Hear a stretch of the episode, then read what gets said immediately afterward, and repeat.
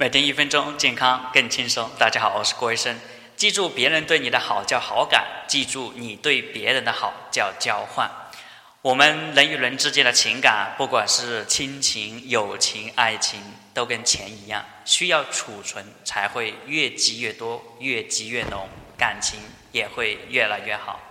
很多人把家里对你的好当做理所当然，觉得是应该付出的。所以就会出现家人对你的平时的关心问候，反而在你这里成了一种唠叨和不耐烦。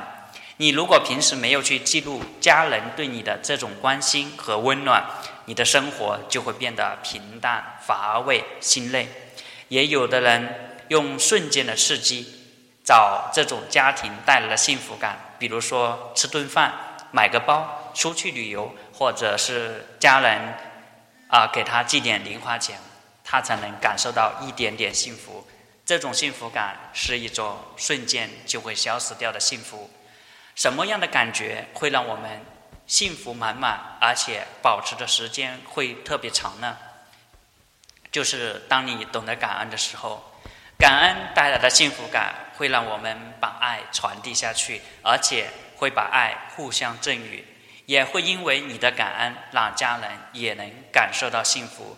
什么样的行为会让别人觉得心寒，觉得你这人比较自私呢？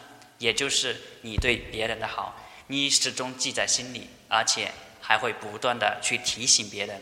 这儿不叫感恩，这是有目的的，为了交换而去记录你对别人的好。这种行为不但会给别人压力，反而让别人反感，而且。很容易反目成仇。